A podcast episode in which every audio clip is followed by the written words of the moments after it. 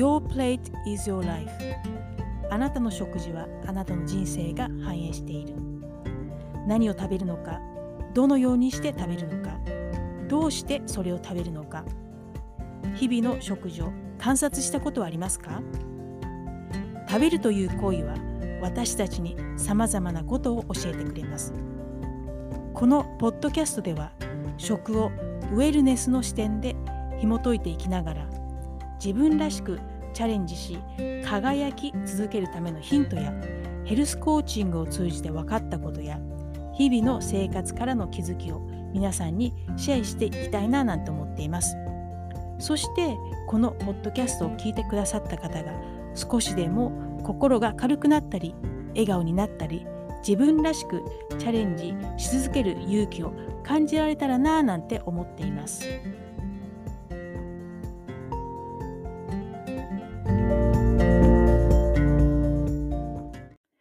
んにちは。ホリスティックヘルスコーチのロティです。いかがお過ごしでしょうか？週末はクリスマスでした。大雪で大変だった地域もあるようですが、本当に寒いクリスマスでしたね。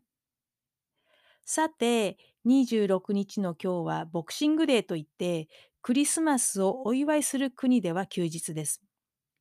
これはクリスマスの間、仕事をしていた使用人などが家族と一緒に過ごせるようにと休日として設けられたのが由来だそうです。日本は今日は平日です。仕事に行かれてる人も多いんじゃないかななんて思っています。さて、今年の2月に始めたポッドキャストも今日が最終回です。あっという間でした。その締めくくりの回として素敵なゲストをお招きしています。今日のゲストはホリスティックボディリセットコーチのかゆさんです。かゆさんとの出会いは18ヶ月前ぐらいになるんじゃないかななんて思っています。ヘルスコーチとして一緒に頑張っていこうと、お互いがアカウンタビリティコーチとして励まし合うようになってから、定期的にオンラインでお話をしています。本当に素晴らしい女性です。彼女はプラントベースを中心とした食事法やマインドを整える食べ方など子育てに忙しいお母さんを中心に様々な活動をしています。かゆさんからはマインドフルに食べるとはと食べるという行為のコアな考え方についていろいろお話をお伺いしました。それでは、かゆさんとの会話をお楽しみください。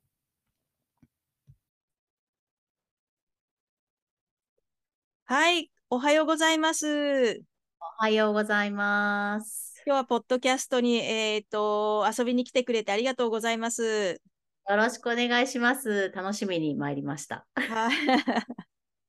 カイさんとずっとポッドキャストをしたいなと思っていて、えっ、ー、と、まあ、年末になってしまったんですけれども、今日は年末ということで、とても、あのいいトピックかなと思って、マインドフルイーティングっていうことをテーマに、カイさんとお話をしていきたいなと思っています。よろしくお願いします。こちらこそよろしくお願いします。で、最初にですね、甲斐さんのことを知らない方も多分いらっしゃると思うので、簡単に自己紹介をお願いできますか？はい、ありがとうございます。えー、橋本海優です、えー、子育てをしているんですけれども、8歳と6歳の娘がいて、えー、京都の田舎に住んでおります。で、元はですね、え東北育ちなんですけど、まあ、若い頃にオーストラリアの方に留学して、向こうで数年生活をしたりしながら、えー、仕事をオーストラリアと日本の両方であのぽつりぽつりと点々とやってきました。で、えー、オンラインになったのはですね、ちょうどコロナになった時に、あのリアルでやってる仕事の方が、いつね、いつ時ちょっと危うくなるかもしれないっていうことで、オンラインで活動もしていこうということで、そちらの方に大きくシフトをして、今、だからまあ3年近くですかね。オンラインでお母さん方の特にあのメンタル、心、体を整えていこうというアプローチをしております。はい。はい、ありがとうございます。えっと、そうですね。まあ、甲斐さん結構、あの、今までずっとアカウンタビリティっていう関係で長年、えー、とお世話になってるんですけれども、甲斐さんと私の共通点っていうとやっぱり食べるとか食っていうところがあると思うんですけれども、甲斐さんと時々その食べるとか食っていうことを、まあ、テーマに話すと、いろいろと甲斐さん面白い引き出しがたくさんあって、以前、あのプラントベースのね、あの話でインスタライブもやらさせていただいたんですけれども、甲斐さん多分最初にですね、食って聞いたときに、甲斐さん、何を想像するしますか？どういうことを思い出しますか？食って聞いたときにですか、うん、食は、あの命の源ですよね。うん、生きていく上で必ず必ず誰もが食べなきゃいけないもの。で、その体と心と自分のすべてをこう生かしていってくれるものっていう感じですかね。うんうんうん。素晴らしい。そうですよね。食べる、食べることは生きること。だけど、生きるためには食べなきゃいけないし、でも何を食べて、な何でもいいから食べればいいってものでもないっていうことですよね。そうですね。そう、何をどう食べるかっていうのがすごくこう、キーワードにキーになってくるのかなって私も思います。うん、うんで、何をどう食べるかっていう切り口で、えっと、甲斐さんのそのセッションとかでもやられてると思うんですけれども、どういうところがやっぱり重要になってくると思いますか？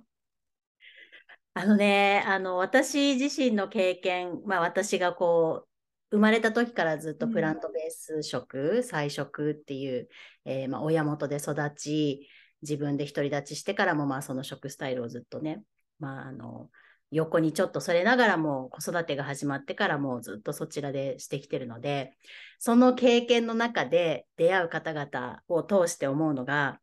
あの、どうしても多いのが、これ頭でこれを食べちゃダメとか、これは食べた方がいいっていう、あの、食べ物の捉え方をする方がほとんどなんですね。うん、で、それをしてると何が危険かって言ったら、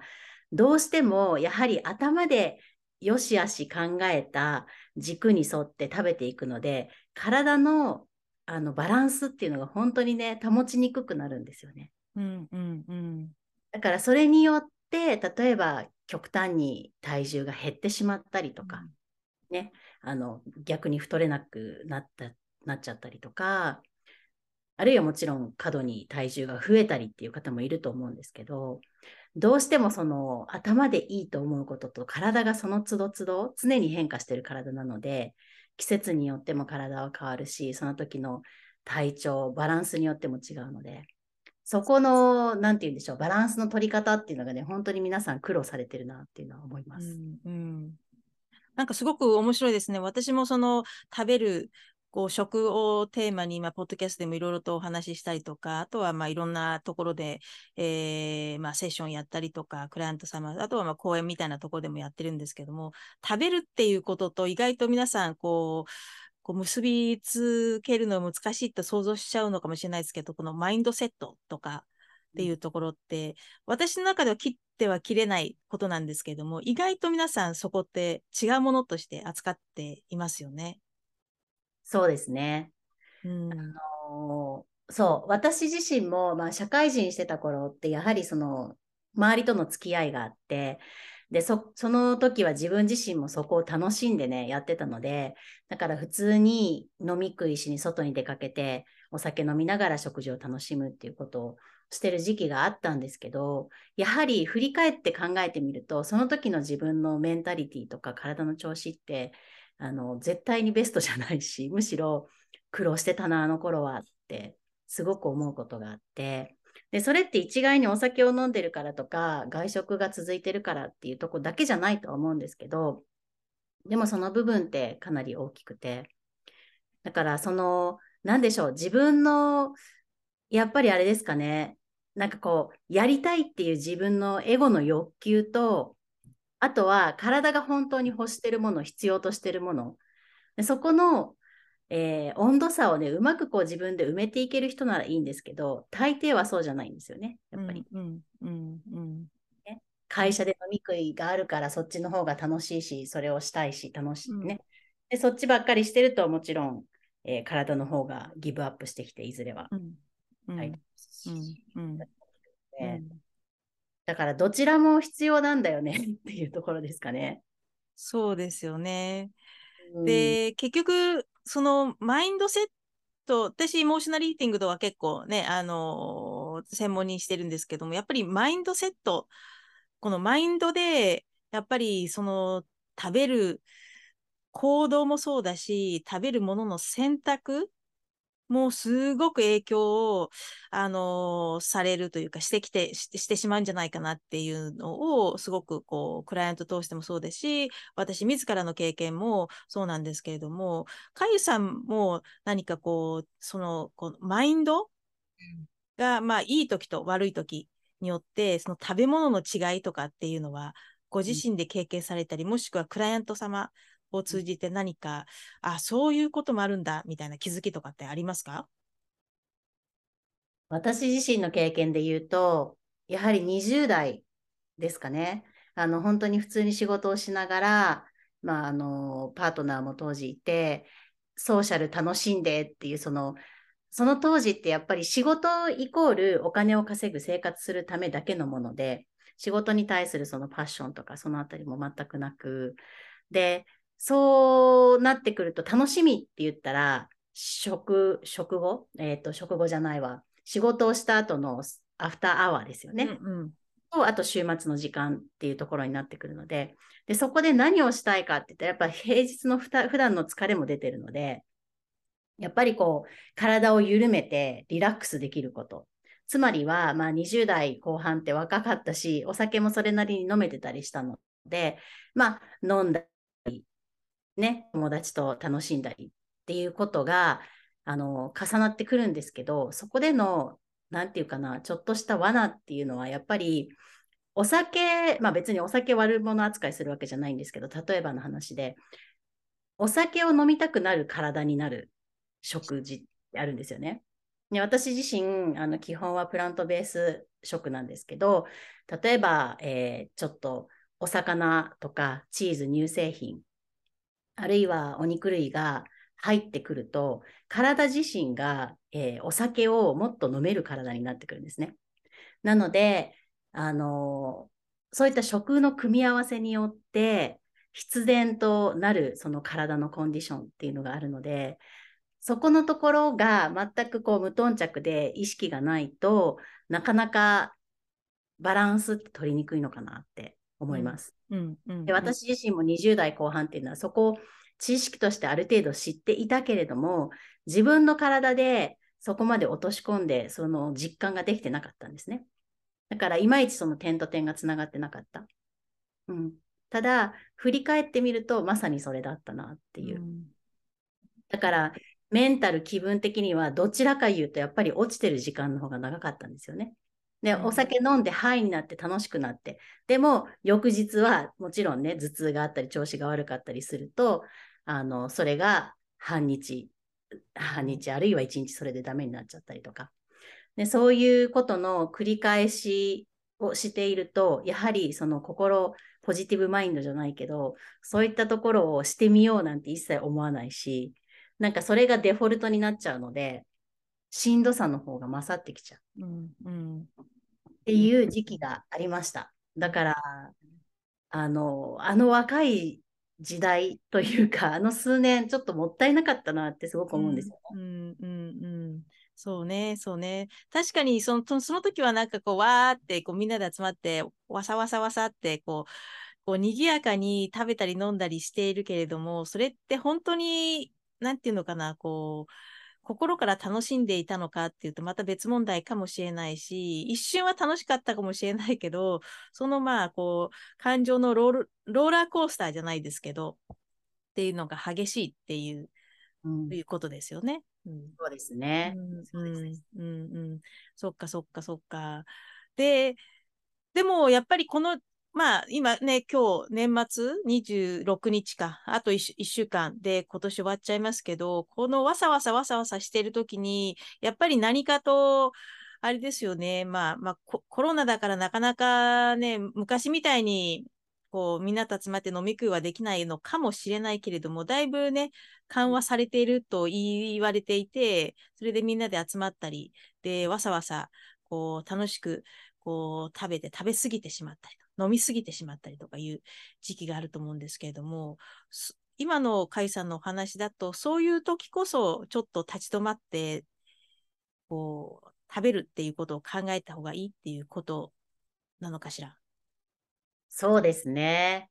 なんかその時期だからこそ、例えばお家で食べる一食の時に、あの、マインドフルに食べるっていうことですかね。うんうん。そっか。マインドフル、今日のテーマ、マインドフルイーティング、マインドフルに食べるっていう今キーワードが出てきたので、ちょっとマインドフルについてちょっと、えー、深掘りをしていきながら、カイさんのお考えを聞いていきたいなと思うんですけれども、このマインドフルとかいう言葉、結構流行り言葉でね、今 ネットとかでもみんなあのね、使ってるんですけど、このマインドフルとかマインドフルに食べるって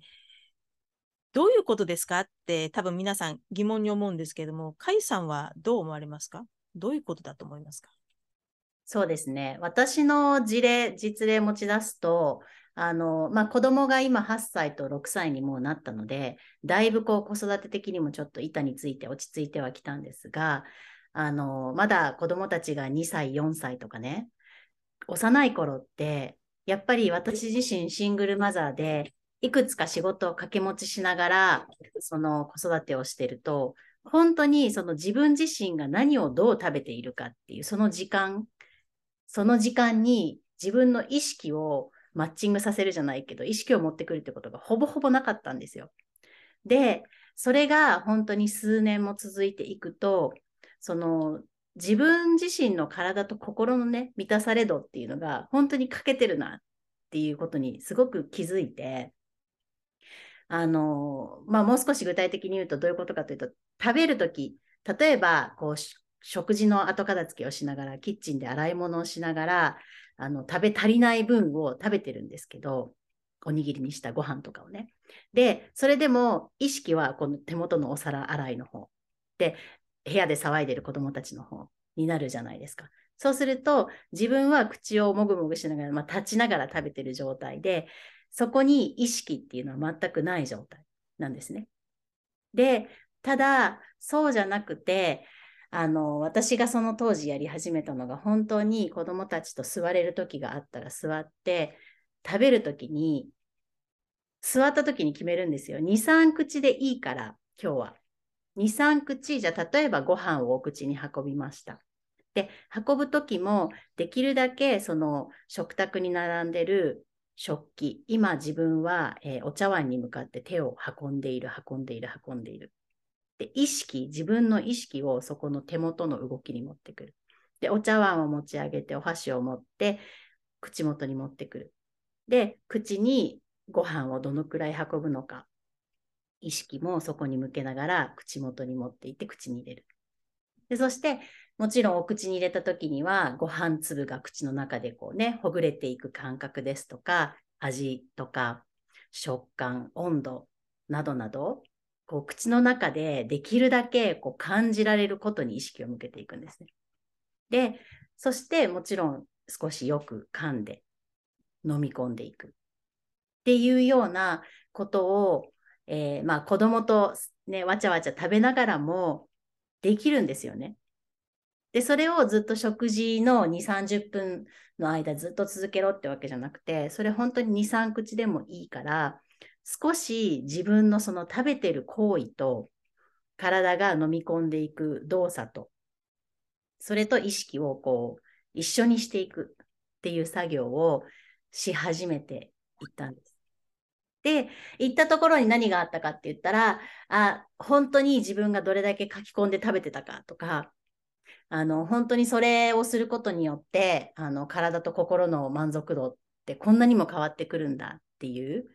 要は体はじっくりと時間をかけて物を食べて飲み込んでいくっていうところに満足度を覚えるんだっていうことに気づいたりとか、うんうん、そういうことが、あの、まあ、時間をかけてね、こうプロセスとしていくつもあったので、あの、それが私にとってのこうマインドフルに食べるっていうね、うん行為なんじゃないかなうと思う。ん、素晴らしい。それでお子さんも何か変化ありましたか？そういうような食べ方を一緒にしていて何か。あの、子供たちは子供たちなりに食べてるので、あの、特に私がやってるから自分たちもそういうふうに食べるってことはないんですけれども、でも、時々こう子供にもね、呼びかけるんですね。やっぱり食事中、あの、こう、食前の準備をするのもうちのこう習慣でうん。子供たちも準備するんですけど、準備した後、遊んだままのペースで来ると結構わちゃわちゃしてうん。座って、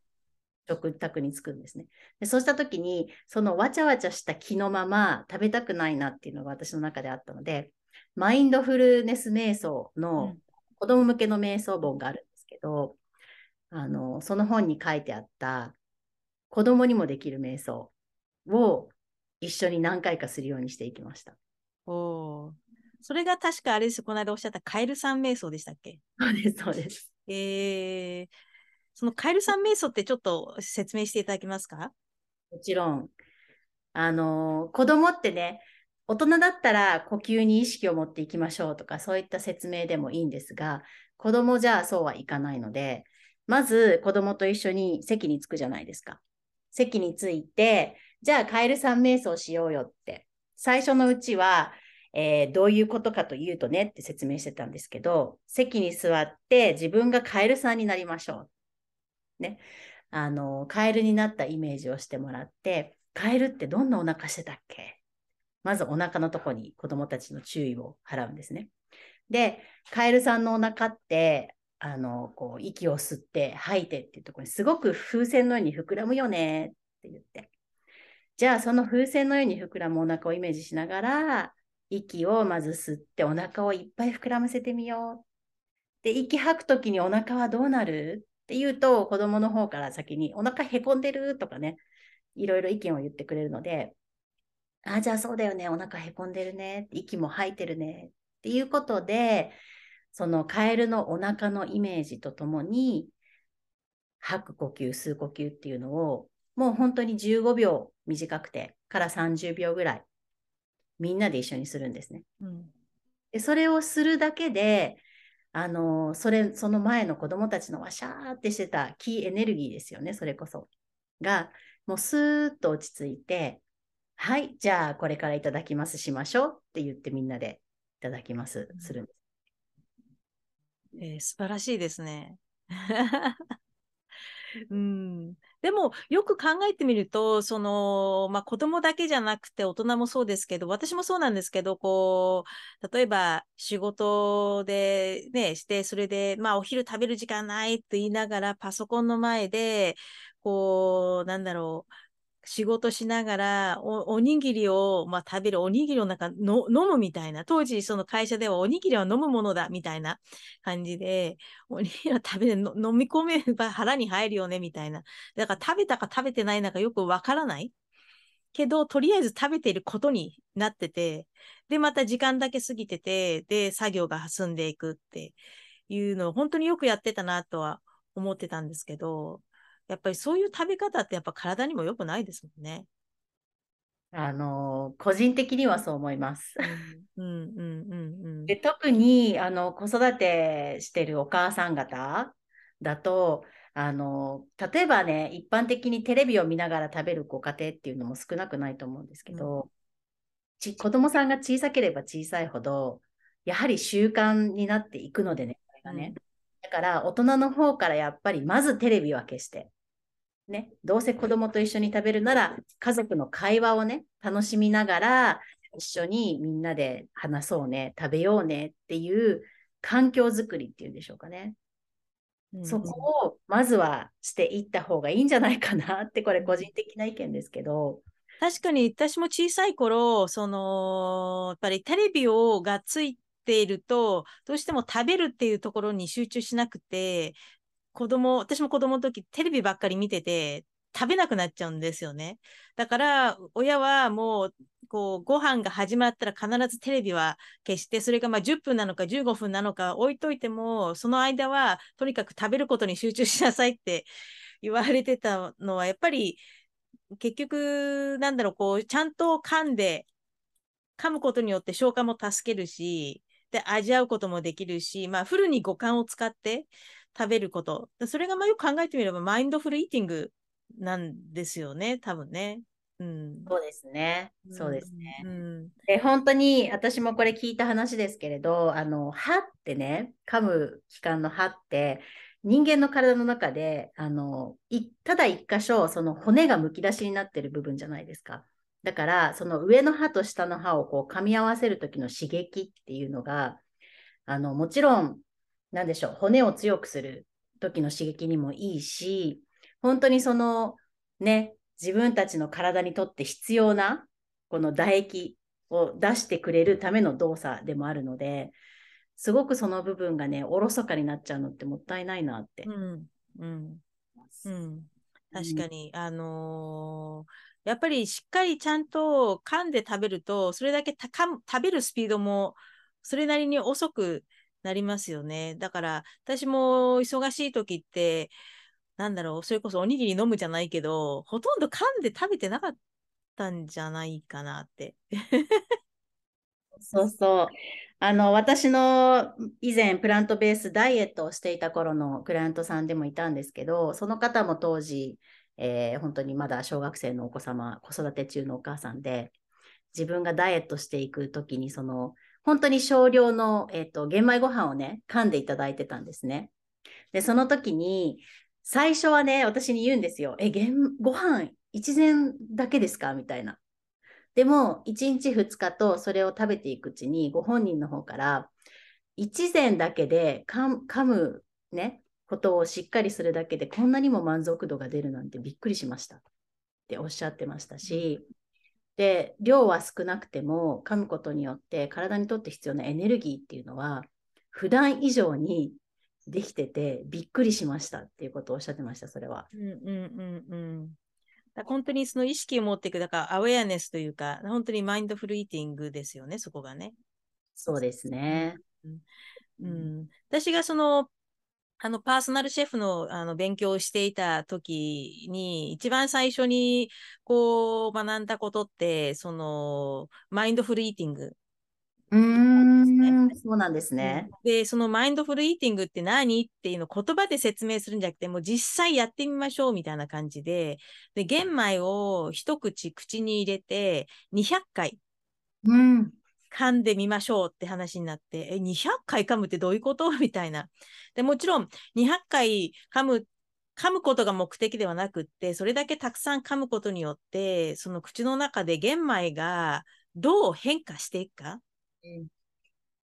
っていうのをこう意識感じ取ってください。唾液が出てくる唾液と混ざってそれが玄米の甘さが出てきてそれがねあの固体から液体になっていくっていうそういうのを全てこう、うん、感覚を研ぎ澄まして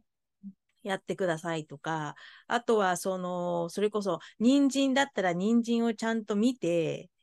色見て匂い嗅いで、噛んだ時の音、うん、で、それから噛んだ時に出た瞬間の、まあ、水、水っていうんですかね、その野菜からの水分、その水分の味、香り、そういうのをなんかね、一個ずつやっていくのが最初でした。そうですよね。そうですよね。そうそうそう。で、その時って、最初にされた時って、ロティさん、あの、すごくそれらをよく観察できた方でしたか？それとも、あれ？っていう感じ？あのね、観察は、というか、意識を向いてるから観察はしていたんだと思うんだけれども、今思えば、観察はちゃんとできてなかったんだと思う。なぜかというと、やっぱり食べるっていう当たり前のことがちゃんとできてなかったから。うん。うんうんうん、そうですよね。で、それって本当に私たちの大半そうだと思うんです。うん、で、本当に、なんだろう、そこを少しやり始めると、あの、最初、私もね、経験あるんですけど、マインドフルネス瞑想とかすると、普段感じたことのない部位、体の部位ですよね。身体感覚に意識を向けると、あれ？私、この子で何も感じれない、何も観察できないじゃんっていう驚きがまずあるんですよね。で、なので、あの、もしこれを聞いてくださってる方でね、マインドフルイーティングとかやってみようって思って、やってみられた方が、もし最初に、え、そんな噛み込むってどういうことどうやって噛むのって自然と喉通っていっちゃうじゃない？ってなったとしてもね、あの、全然お米が口の中でどうなってるかわからないんだけどってなったとしても、そこで大事なのは、あの、あ、自分やっぱりこんなことやってもできないよなってね、思わないでほしいっていうことなんですよね。本当に誰でも始めた時って感覚すらわかんないし、何がどうなってるかわからないままやってるけど、回数重ねてるうちに少しずつ、その自分の意識っていうのが向くようになってくるので、うん、そこでその現状を気づくっていうことでしょうね。そうですね。うん、そうですね。そう今の自分がこうなんだっていうことを気づいて、で、そこからじゃあ、一歩進もうかっていうことなんでしょうかね。そうですね。うん、瞑想とすごく似てますよね。うん、そういう意味でね。うんうん、でマインドフルイーティングをこう、まあ、やり始めてお子さんと一緒にやるようになって何かそのメンタル的なマインドセットの方に何か影響とかありまし気づくような影響とかありました？あの私自身のその、マインドフルな、マインドフルなって要は自分のやってる行動、言動に意識を向けるようにしていくっていうことだと思ってるんですけど、うん、あの、そのマインドフルイーティングを始めて、やはりその自分の意識が、自分が何をね、子供に言おうとしてるのか。例えば、お母さんこれやってって言われた時に、自分がやってることが忙しいから、ちょっと待ちなさいって先に言うのか、あるいは子供のやってほしいっていう欲求を先に組んで、自分がやってることは1分置いといても大丈夫だから、子供の方に先に答えるのかっていうね、そこの選択を言葉が先に出る前に少しできるようになってきました。うんうんうん、だからその都度都度やっぱり忙しいお母さんだとできることできないこともちろんあると思うんですけどその中でも何か子供に言う前、言ってしまった後後悔することって子育てしてることも 5, 5万とあるんですけど、それでも言う前にまず一呼吸置いて、自分はどっちをどういうリスポンス、反応するのかっていうところをちょっと意識を置いて選択してから答えるみたいなことが少しずつ子育ての中でね、できるようになってきたなって思います。うんそれって間、間ですよね。間が持てるというか、そう。ちょっと立ち止まれるというか。そうですね。うん、でもそれって本当にすごく重要だなと思っていて、その間が持てるってことはやっぱり心に少しだけ余裕があるというか、うん、普段だとものすごく忙しくて、頭も心もそれこそはこうなんか全力で走ってるような状態を少しだけ立ち止まってこう現状を見れる、そのほんの一瞬、1秒かもしれないけれども、その1秒の間っていうのがやっぱり重要になってくるっていうことですかね。そうですね。うん、素晴らしい、素晴らしい。まあでもそうすると、これ、まああの、まあ年末年始皆さんね、どのような過ごし方されるのかわからないですけれども、おそらくね、家族で、えー、ご飯を食べる、まあ、機会それからあと、あのね、お友達とご飯を食べる機会。もしかすると一人で食べるのかもしれないけれども、まあ、こう、少しだけ立ち止まれる機会っていうのは、せっかくなので、この年末年始、やってみるといいですよね。そうですね。あの、本当に、あの、月1日のお雑煮を食べるときでもいいですし、今ふと浮かんだのがね、こう、お箸で持ち上げたお餅が、あ、伸びてる、伸びてる、伸びてるじゃないけど、なんかそういうことをちょっと観察してみるだけでもね、あの、初めの一歩としては十分、うん、うん、うん、思います。まあ、せっかくね、食卓でね、あの食べるっていう機会が多分、普段よりも、こう、増える、まあ、時間帯なのかなと思うので、その時は、あれですよね、こう、席についてすぐ食べ始めるんじゃなくって、ちょっと一呼吸置く。そして、さっきあの教えていただいた、えー、カエルさん瞑想 っていうのを取り入れてみるっていうのもいいのかもしれないですね。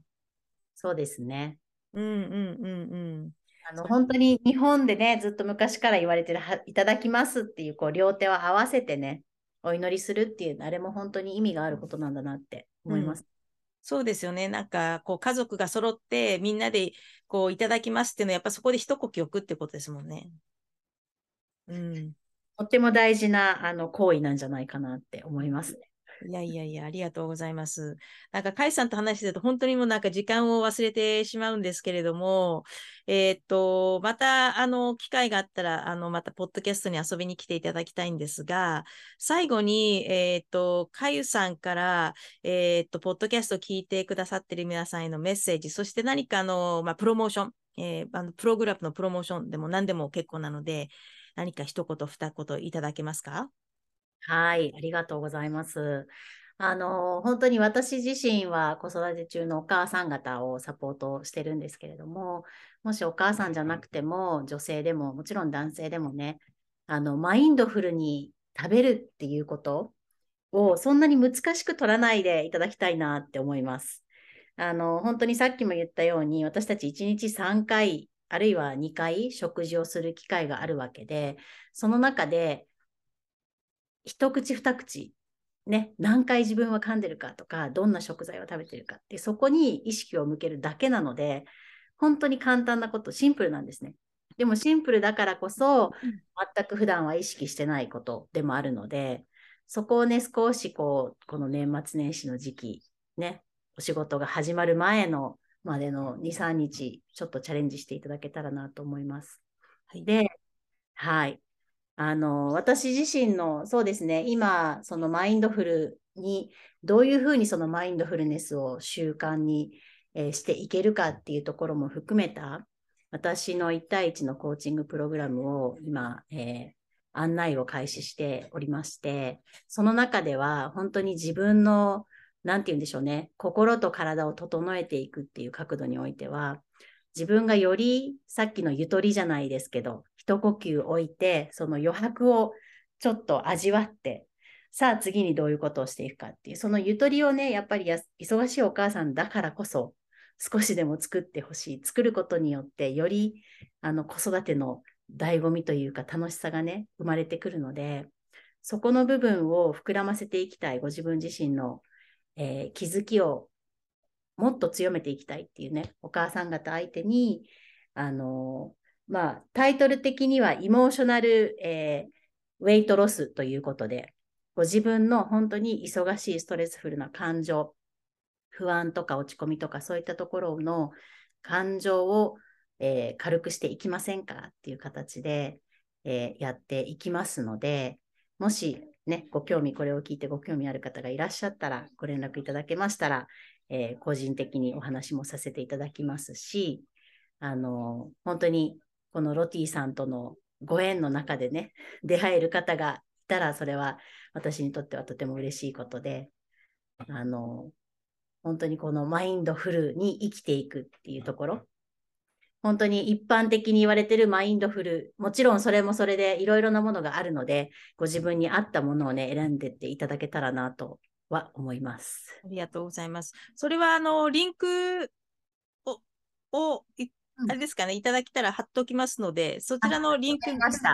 リンクに、はい、えっ、ー、と、入っていけば、あの、はい、甲斐さんにご相談できるっていう感じでいいかしら。ありがとうございます。はい。じゃあ、リンクは、えっ、ー、と、後ほど送ってください。そしたら、あの、貼っときますんで。はい。よろしくお願いします。はい。じゃあ、今日は、あの、長時間ありがとうございました。お忙しい中。とんでもないです。本当に、あの、ロティさんとは本当に何でも話せる仲なので 嬉しいです。はい。ありがとうございました。じゃあ今日はこのポッドキャストこれで終わってしまうんですけども、また、あの、来年また何かポッドキャストで、えー、一緒にお話できたらなと思ってます。今日は、はい、はい、今日はお忙しいとこありがとうございました。ありがとうございます。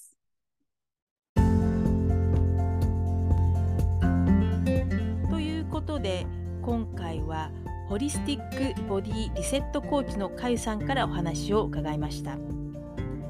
食べるということは心と体を整えること。五感を使ってお子さんと一緒に食べることでお母さんの心にも少しだけ余裕が生まれる。その心の間の大切さを育むのがマインドフルに食べるということなんですね。本当に素晴らしいお話をかゆさんからお伺いすることができました。かゆさん本当にありがとうございました。そしてポッドキャストを聞いてくださっている皆さん最後まで聞いていただきありがとうございます。そして1年間本当にありがとうございました。感謝の気持ちでいっぱいです。